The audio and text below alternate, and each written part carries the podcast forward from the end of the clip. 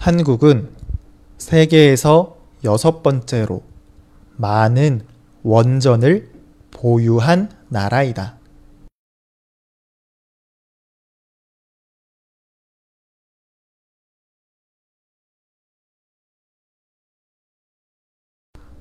한국은 세계에서 여섯 번째로 많은 원전을 보유한 나라이다.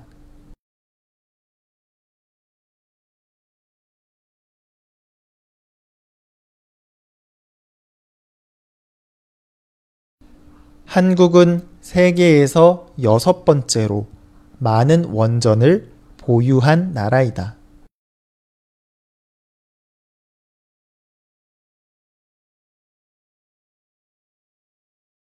국내 전력 수급도 원전에서만 30% 이상 의존하고 있다.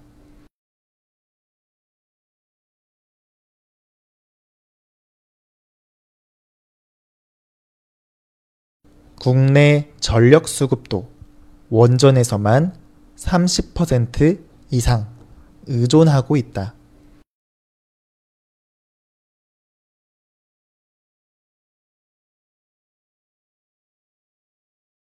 국내 전력 수급도 원전에서만 30% 이상 의존하고 있다.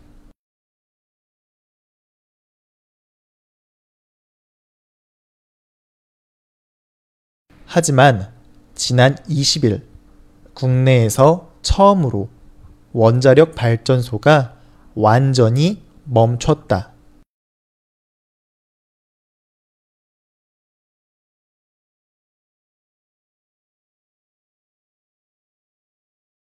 하지만 지난 20일 국내에서 처음으로 원자력 발전소가 완전히 멈췄다.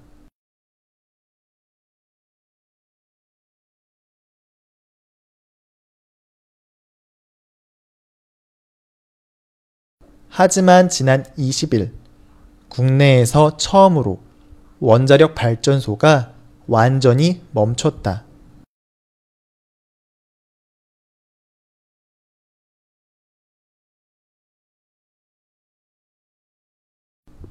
그리고 이를 시작으로 2040년까지 모든 원전의 가동을 중단하기로 하였다.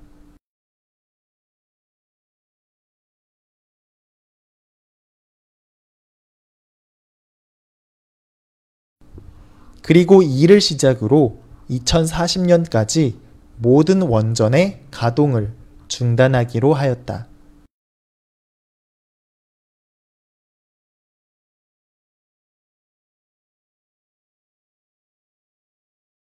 그리고 이를 시작으로 2040년까지 모든 원전의 가동을 중단하기로 하였다.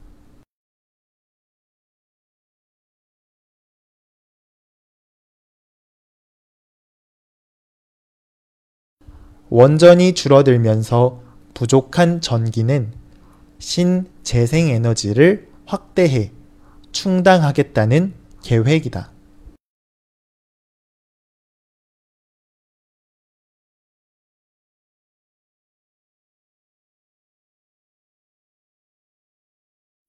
원전이 줄어들면서 부족한 전기는 신재생에너지를 확대해 충당하겠다는 계획이다.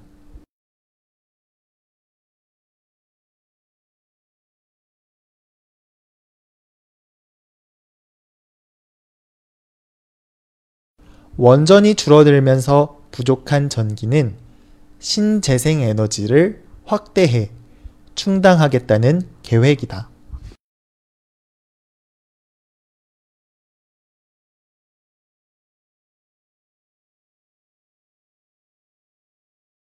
한국은 세계에서 여섯 번째로 많은 원전을 보유한 나라이다.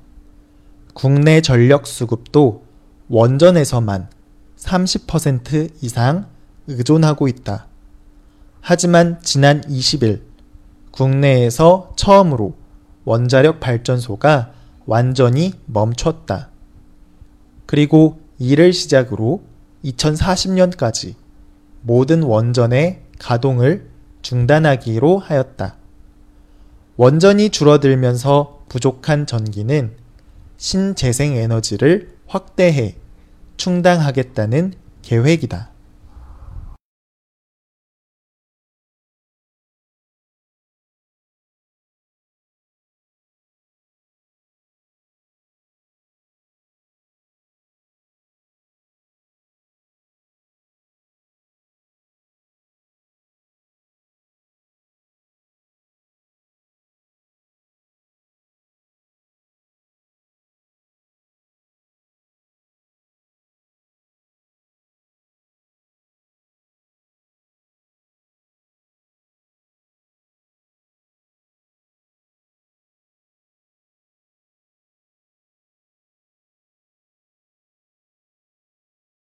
한국은 세계에서 여섯 번째로 많은 원전을 보유한 나라이다. 국내 전력 수급도 원전에서만 30% 이상 의존하고 있다. 하지만 지난 20일 국내에서 처음으로 원자력 발전소가 완전히 멈췄다. 그리고 이를 시작으로 2040년까지 모든 원전의 가동을 중단하기로 하였다. 원전이 줄어들면서 부족한 전기는 신재생 에너지를 확대해 충당하겠다는 계획이다.